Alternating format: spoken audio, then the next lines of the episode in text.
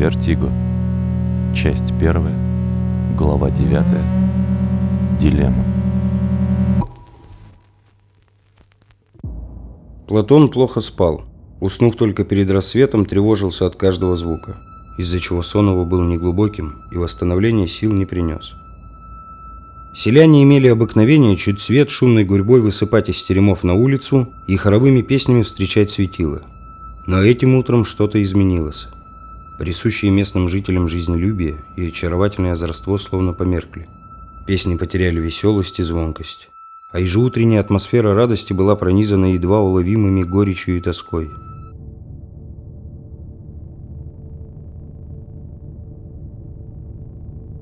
Платон умыл лицо дождевой водой, любезно приносимой ему каждый день молчаливой Ладой, дочерью старца Корнелия. Того самого, что вмешался в дуэльный поединок Млада с герцогом, и по чьей непоколебимой воле все участники тех событий до сего дня проживают в поселении. Каждый из них обосновался в плену по-своему. Повеса и балагур Курц Кристоф Риф снискал в мирянах интерес и даже симпатию тем, что писал их портреты – в целом они относились к нему как к диковинному зверю. Мужчины приходили понаблюдать за его творческими изысками, девушки, держась от него на расстоянии, хихикали в ладошки и шептались. Сам Курц, поначалу наслаждавшийся всеобщим вниманием и возможностью творить в новых для него условиях, быстро затасковал по изысканной жизни в гарде, по томным и шумным пирушкам, по развращенным нимфам и игривым куртизанкам – все чаще находил он утешение в браге, стихосложении и водных процедурах в термах. Последние сильно отличались от тех, к коим он привык. Но проникшись прелестями обжигающего пара и высокой температуры, признал здешние термы хоть и недостойными истинного поэта, но более целебными для мужского организма. Брага же казалась ему отвратительным плебейским напитком, что не мешало Курцу пить большую часть дня. Будучи трезвым, он не находил себе места – слонялся вокруг поселения и сторонился людей. Настроение его в эти часы было мрачным и скопистским. Беседовал он только с герцогом и только о побеге. Готорвский же, напротив, проявлял искренний интерес к быту и традициям поселян. Много расспрашивал о сохранившихся после потопа реликвиях и технических приспособлениях. Несмотря на присущую ему высокомерность и холодность, он вполне искренне завязывал знакомства и вел долгие беседы с мирянами. Днем он заглядывал в терема, наведывался в кузницы, мельницы и прогуливался по пастбищам. Ближе к вечеру отправлялся на ужин главе поселения старости Корнелию, которому больше не держал зла за вмешательство в поединок. Везде он зачинал разговоры с мирянами, кузнецами, пахарями, пастухами, служивыми и ратными – Особенно усердно расспрашивал он переживших войну и потоп стариков, об устройстве мира, принципах власти и видах вооружений, что применялись до тех жутких событий.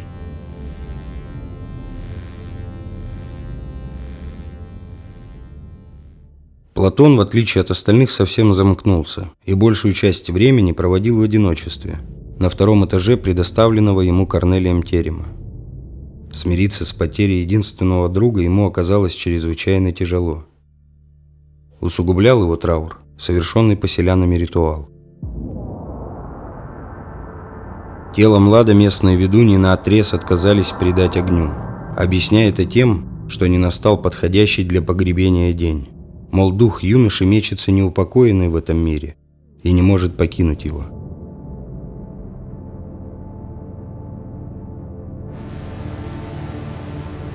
Покойника поместили в деревянный саркофаг в форме остроносой ладьи, наполненный пахучими целебными травами, благотворное воздействие которых сохраняло тело свежим, препятствуя разложению.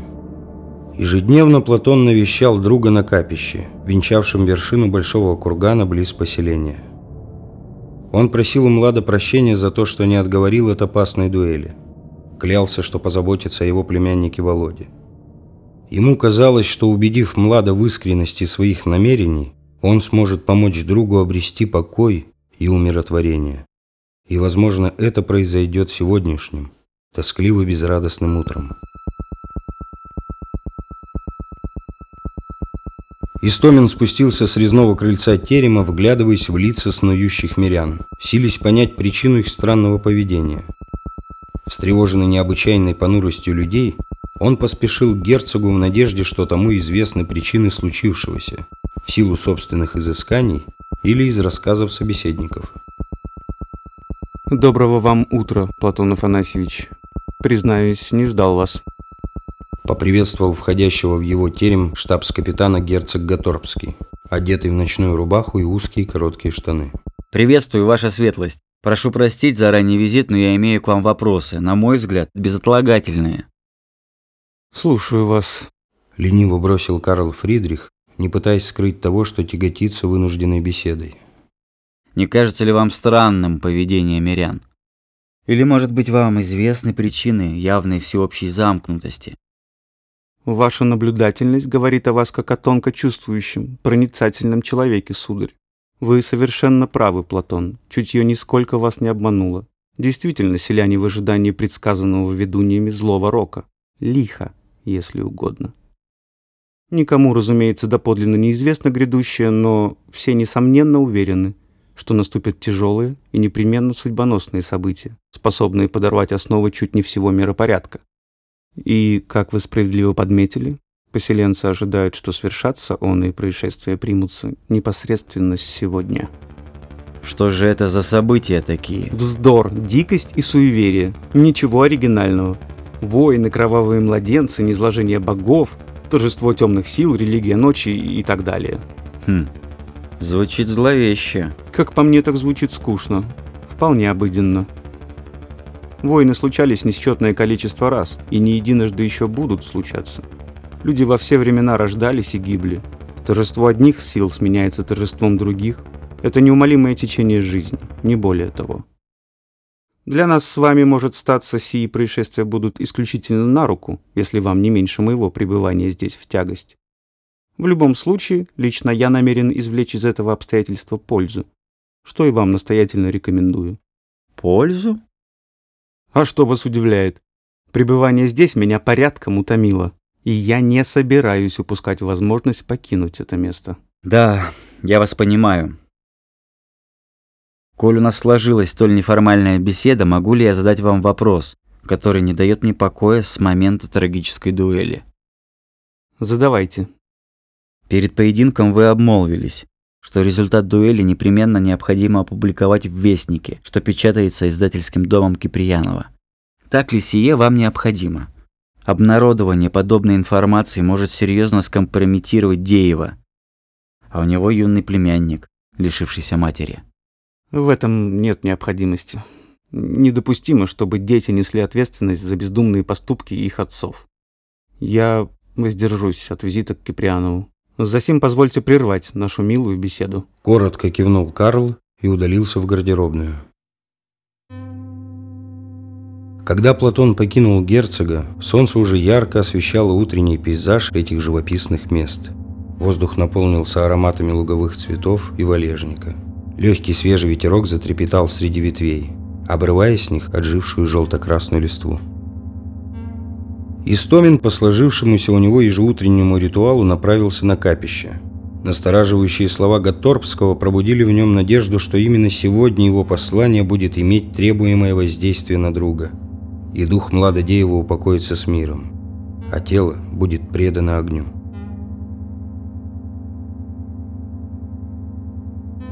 Капище располагалось на старом лысом кургане. Построенное по старым канонам, оно одновременно впечатляло белизной камня, замысловатостью и красотой узоров, изяществом колоннады из интерколумнии, в которой взирали на прихожан холодные статуи богов, и умиротворяло физически ощущаемой гармонией, тишиной, подчеркнутой величавым шумом реки у подножия кургана и покоем. Платон никогда не пользовался расположенной у края капища ротондой. Он взобрался на приготовленную для обряда кроду и сел напротив саркофага с телом друга.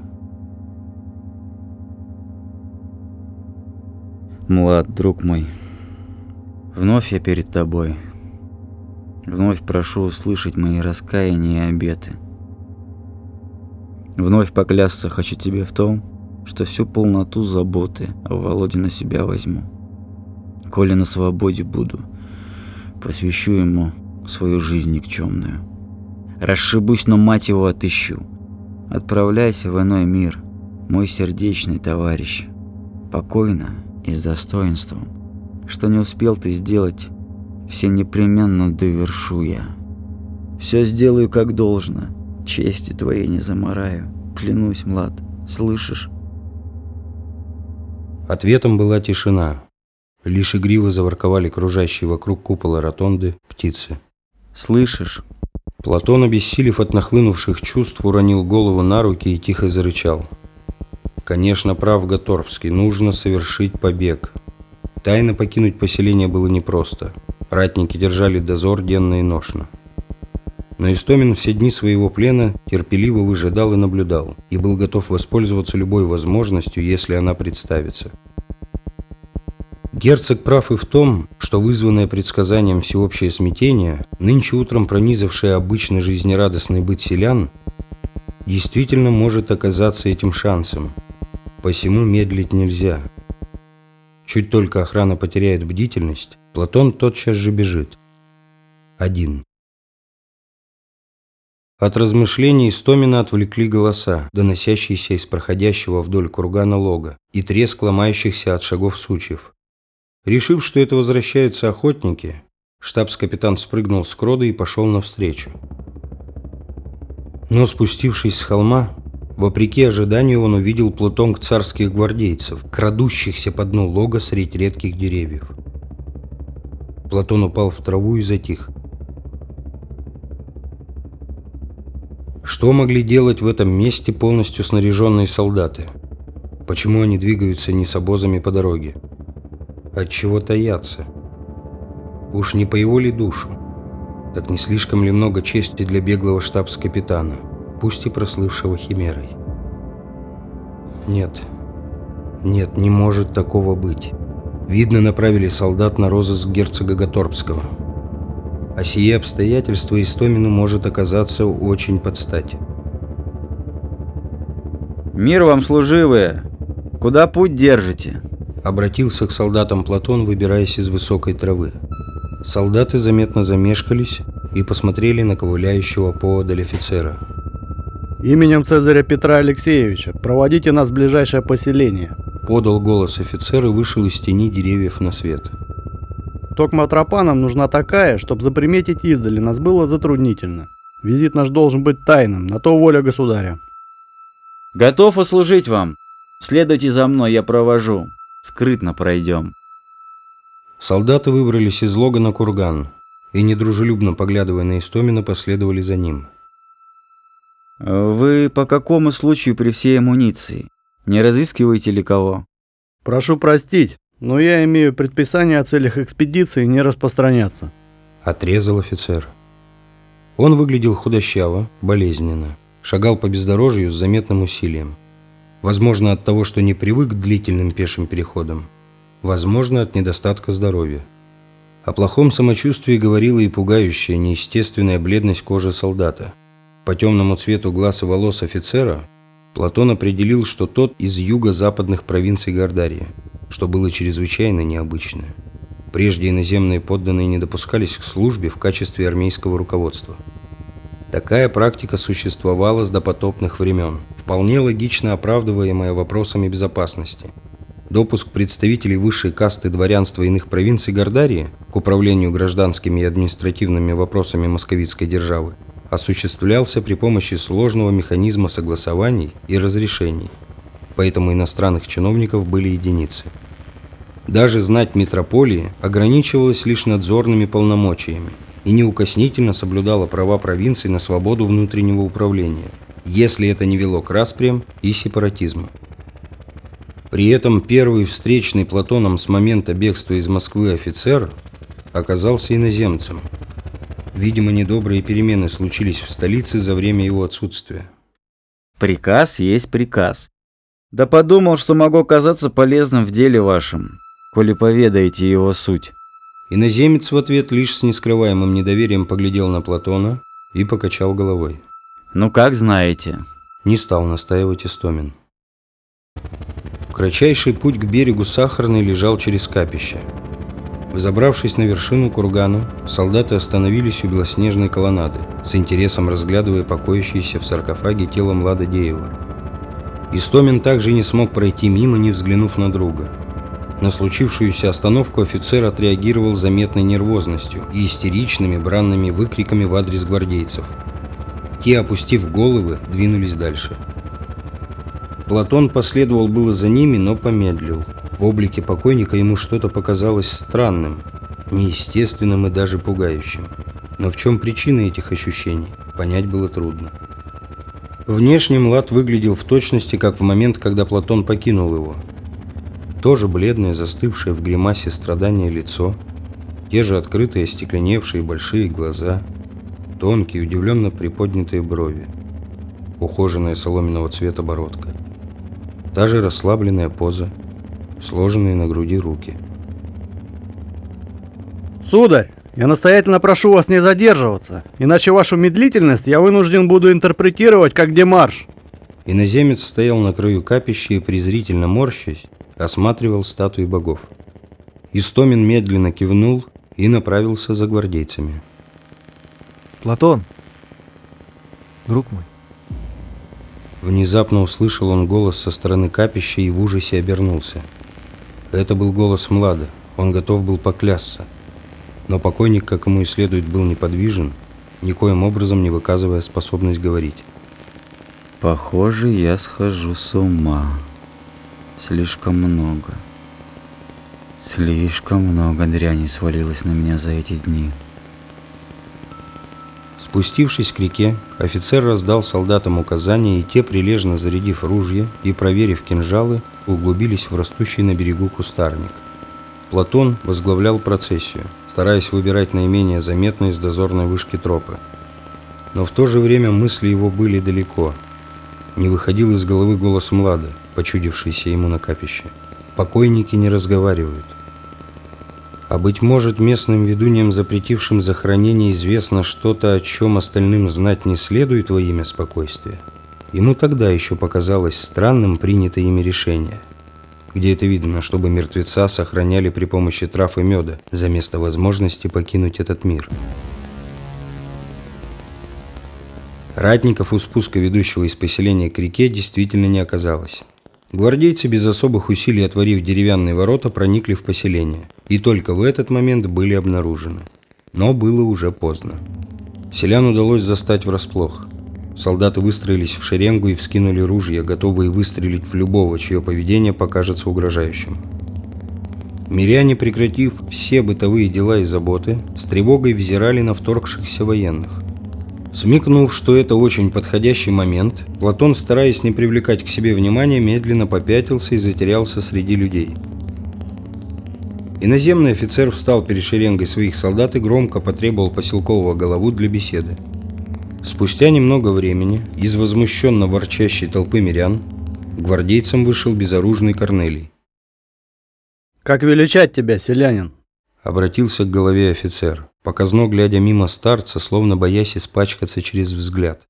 Корнелием, сударь. А породу? Мухановы мы.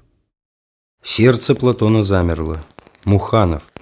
Уж не родственники ли они с Бестолочью выскочкой Егором? Черты лица схожи вроде бы. Как он мог не обратить на это внимание раньше? Потрудитесь объяснить причину сего возмутительного проникновения, сударь. Отчего явились при оружии? Или отечеству своему мы вдруг ворогами стали? Высочайшим указом Цезаря повелевается все монументы, воздвигнутые во славу ушедшим богам, немедля разрушать, обрядовую практику безоговорочно и повсеместно прекратить. Зачитал офицер, вынутый из походной сумки свиток. Отныне поклонение кому-либо из пантеона почитать чрезвычайной ересью и предательством Родины. Места поклонения именовать не иначе, как поганищами, а умерших впредь захоронять в землю без сжигания телес. И как же несовестно вам речи сии произносить? Где же это видано, чтобы мирянин по приказанию от богов своих отрекся? Что же это?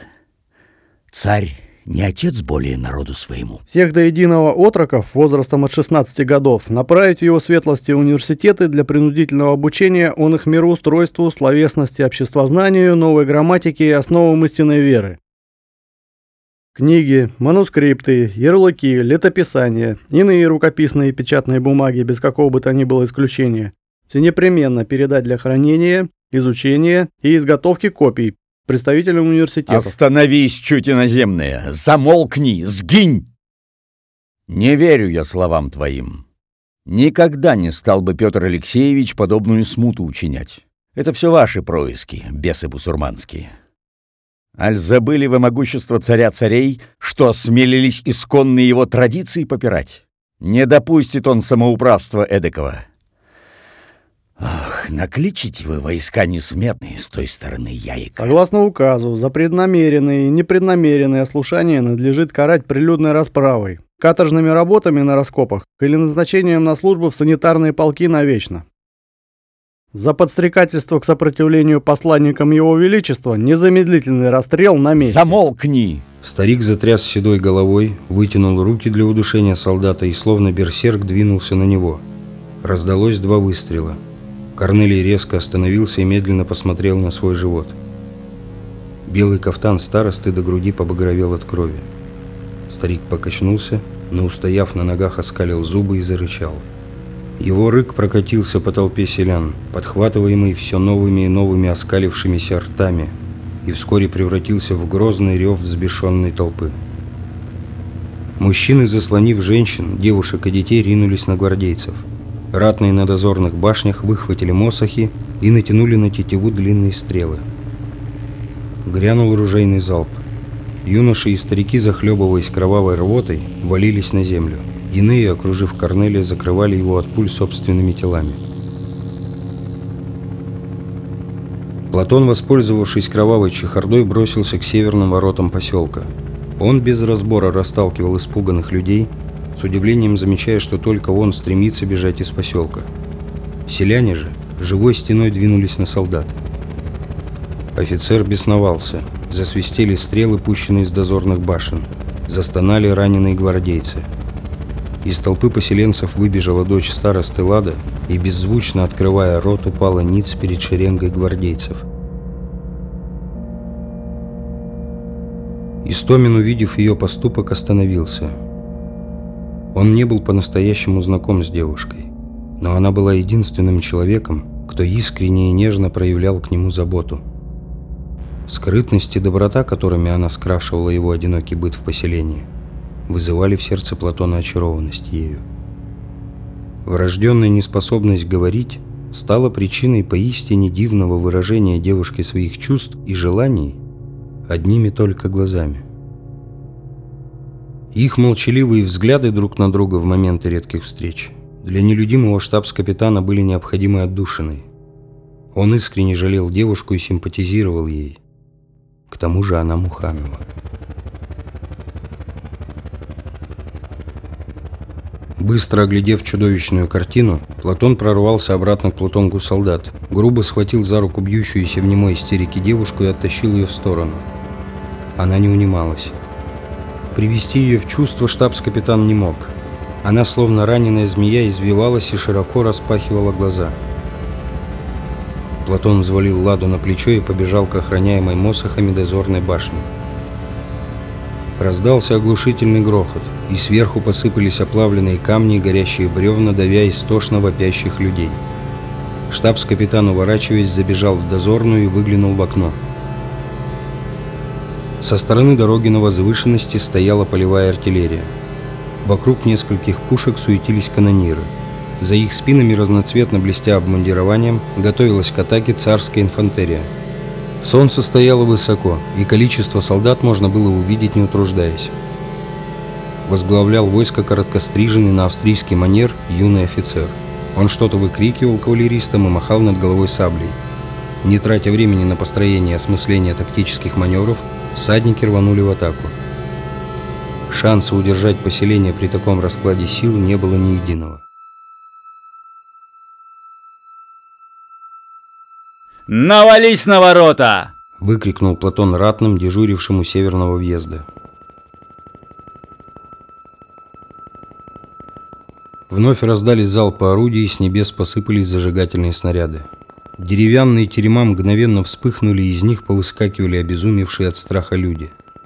Живой стеной поселенцы подошли к шеренге солдат и вступили в рукопашный бой, голыми руками хватая притороченные к стволам ружей штыки. Истомин замешкался. Посмотрев в окно, как держатся северные ворота, он обнаружил там герцога Карла Фридриха Готорпского. Тот, словно скорпион, ловко проткнул кинжалом шею дежурившего у ворот ратника и открыл засов, впуская в поселение конницу. Стена обороняющихся людей вмиг рассыпалась. Высокомерный офицер с остатками гвардейцев, отстреливаясь, отступили к спуску на берег Сахарный. Никем не преследуемые, они той самой тропой, что прежде указал им Истомин, вернулись на капище. Там раздраженный неудачей офицер собрал остатки Плутонга. Он, указывая саблей на скульптуру богов, окружающих священное место, что-то гневно выкрикивал гвардейцам – и гладкие белоснежные статуи одна за одной рухнули со своих мест под ударами солдатских прикладов. Платон. Друг мой, Платон. Друг мой, Платон. Друг мой, Платон. Ожидай меня тут. Друг мой. Никуда с этого места не сходи. Друг мой, Сказал Платон, усаживая беззвучно рыдающую ладу на скамью. Я вынужден тебя покинуть, но скоро вернусь. Истомин выскочил из башни во внутренний двор и ужаснулся масштабу бедствия. Поселение превратилось в огненный хаос, наполненный муками, стенаниями, бранью, мольбой и приказаниями. Если ратники еще сохраняли подобие порядка и слаженность действий, то поддавшиеся панике миряне, суетясь в попытках спасти себя, близких и скарб, создавали чудовищную неразбериху. Друг мой, Платон. Курц Кристоф Риф хохотал, как Платон. бес, стоя на крыше пылающего терема. Платон. Юный поэт и рисовальщик выглядел торжественно и пьяно. Он вздымал руки к небесам и отрывисто выкрикивал женские имена. Марьяна, Вики! Жеральдин! Прощайте, милые! Вы изволили любить меня! Сейчас, стоя перед огненной навью, честь сударя велит мне сознаться вам! Я не любил вас! Не любил, пользовался всенепременно, терпел безусловно, любил нисколько! Даже тени симпатии, даже толики нежности не испытывало мое сердце. Но вся длина моего естества ликовала при виде ваших задов, милые кукушки! Курт с движением рук продемонстрировал ту самую длину. Затем, вынув член, помочился на поднимающиеся по стенам терема языки пламени. Простушка Софи, ты думаешь, это тайна, кто насильничал твою слепую сестру? Это был тот, кто так рьяно разыскивал мерзавца-преступника! Я, моя дорогая! Елена, моя невинная русская княжна, вбей сие в свою чудную маленькую головку. Коли ты бы была бедна, я ни при каких обстоятельствах не согласился бы терпеть твои задушевные всхлипывания. Никогда бы не выносил презрительных взглядов твоего плебея отца. Ну вот и настало время попрощаться. Мои драгоценные, прощайте, целую вас. Взметнувшийся в небо огонь обнял хохочущего Рива. Бревна кровли проломились, с треском сложившись внутрь терема. Истомин холодно проводил взглядом юношу и перелез через тлеющую оборонительную стену. Упругие ветки кустарника встретили Платона хлесткими ударами по лицу и рукам. Не обращая внимания на боли ссадины, штабс-капитан бежал к капищу, прекрасно осознавая неразумность этой затеи. Но голос друга не выходил у него из головы. «Платон, друг мой». Он раз за разом повторялся. То становился болезненно громким, то еле слышным, то сводящим с ума своей монотонностью, то разрывающим сердце живостью интонации и тембра. «Платон, друг мой!» Стараясь не раскрыть себя, Платон ползком забрался на курган и огляделся. Святилище представляло собой разбросанные фрагменты разрушенных статуй, втоптанные в землю капители разбросанных колонн, перемешанные с грязью части белокаменной облицовки ротонды, сброшенные с холма бревна разобранной кроды. Лежащая возле постамента на боку ладья, саркофаг Млада, уцелела.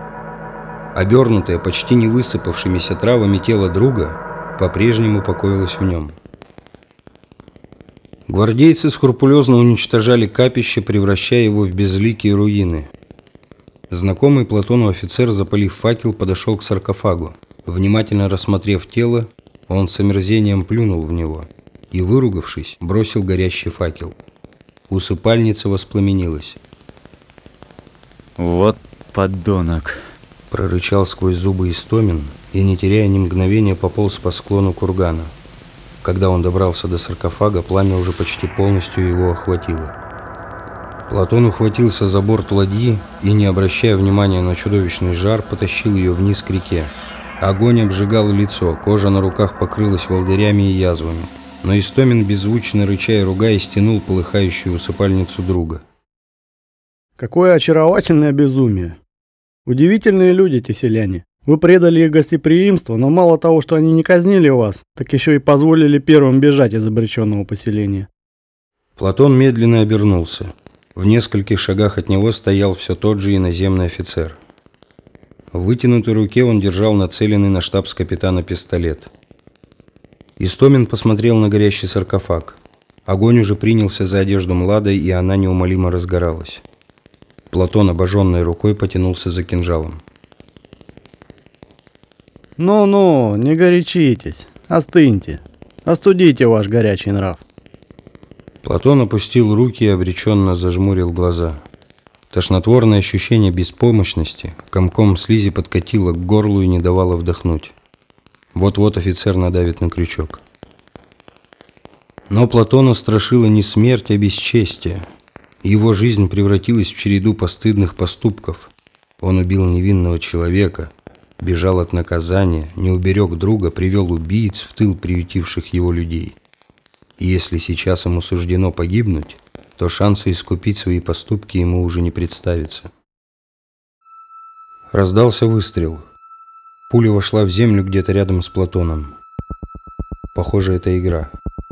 Наслаждение превосходством. Хрип, свист металла, кашель. Что-то тяжело рухнуло на землю. Платон открыл глаза и обернулся. Офицер лежал на траве, непонимающе хлопая выпученными глазами. Из его рассеченной шеи бил кровавый фонтан. Над ним, холодно взирая на умирающего солдата, возвышался Корнелий. Лицо его было бледно, глаза затуманены. Раны на животе наскоро перетянуты кушаком. Он опустил сочащийся кровью перун, отошел в сторону, оперся на ствол старой березы и хриплым уставшим голосом раздал приказания ратникам. Платон обеими руками вцепился в прогоревший до углей раскаленный борт саркофага и, заорав в небо от боли, вновь потянул его вниз по склону кургана. Тело Млада уже охватил огонь. Кусты, ноющая боль от ожогов на руках, запах сгоревших волос, ветви, жгучие удары по лицу, снова кусты. Ноги увязают в иле. Вода. Платон, задыхаясь, рывком втащил черные остатки усыпальницы в реку и повалился на спину. Он уже не слышал ни шипения испаряющейся влаги, ни грома канонат, ни воплей раненых.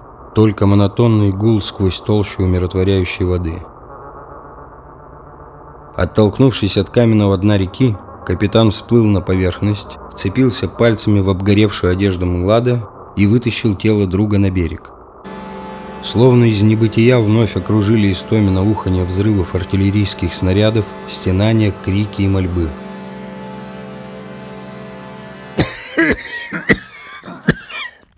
Эгегей, Платон Афанасьевич. Завидев Истомина, лежащего на земле подле мертвеца, обратился к нему староста. Не знаю, что на душе у тебя, но разумею, что человек ты добрый, коли ценой своей жизни кинулся выносить усопшего друга. Подойди ко мне. Разговор к тебе имеется. Корнелий спустился с кургана и тяжело уселся на берегу Сахарной. Платон, с трудом терпя боль от ожогов, прихромал к старику. Неприкаянный ты, Платон, как Бирюк. Нет у тебя ни близких, ни родных, ни любимых, оттого и беды твои, и печали. Оттого и мучаешься ты душой. Оттого и поступки твои неблагочестивы. Но верю я, именно тебе под силу волю мою исполнить. Все непременно, сударь. Я ваш вечный должник. И сделаю, что велите. Да, не иначе как бесы наслали на нас трагедию сию. Видать, одурманили нашего государя, раз он армию, супротив собственного народа, снарядил. Не одолеть нам его солдат, не удержать наше селение.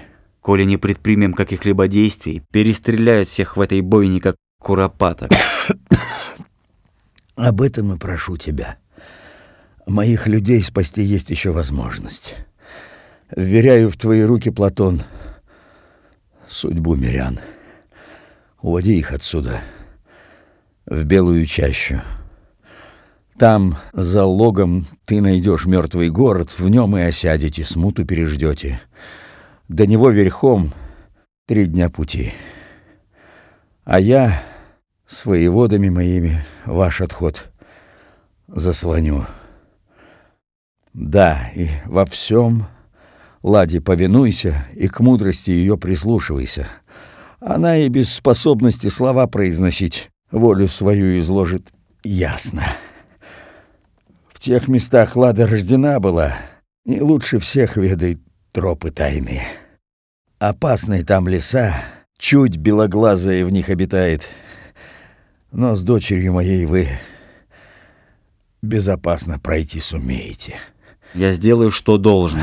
Можете мне верить. Кивнул Истомин и обернулся в сторону капища, где Давича клялся другу бежать отсюда.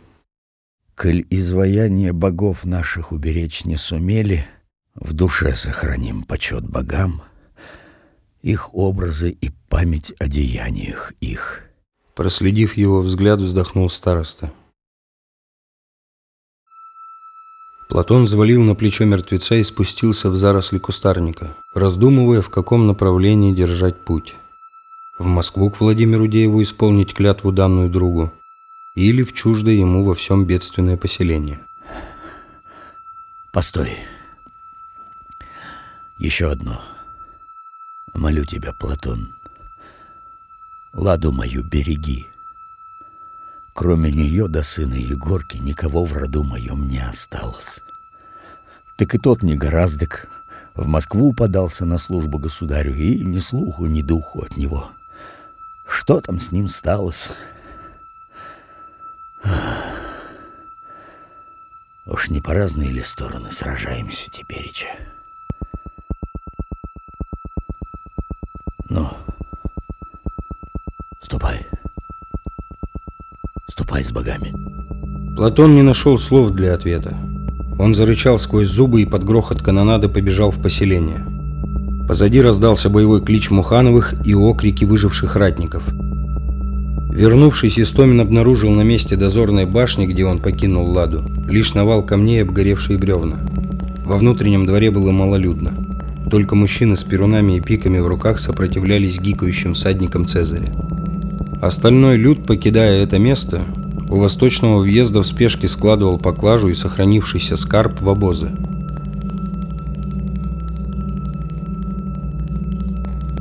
Веди, Платон Афанасьевич. Тебя только мы и ждем. Обратился к прибежавшему Истомину Волф Хасклепий, смурно покосившись на перекинутый через плечо капитана труп. Сниматься надо без промедления. Невеликие силы Корнелия. Недолго смогут они отход наш покрывать. Где Лада?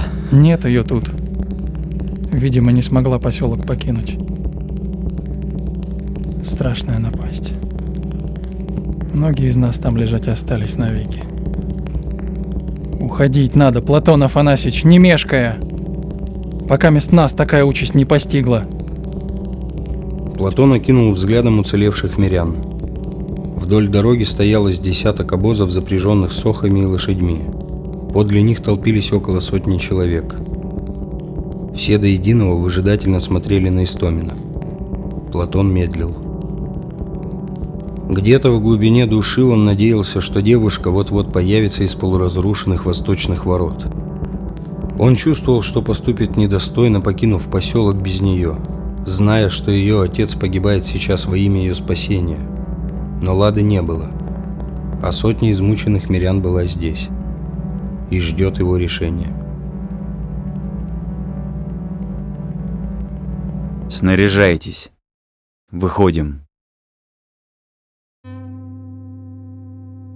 Платон в последний раз посмотрел на поселение. Его взору предстала удручающая картина. Часть теремов превратилась в дымящиеся пепелища. Часть горела и шумно рассыпалась. Фрагменты колонн попадали на землю. Белокаменные строения покрылись копотью. Дозорная башня у северного въезда обрушилась, погребая под собой отстреливающихся мосохов. Оборонительная стена зияла обгоревшими дырами, у которых встречали атакующую инфантерию остатки ратников Корнелия. Прикрывая возглавляемый бывшим штабс-капитаном государевой тайной службы Платоном Афанасьевичем Истоминым, отход в безопасность.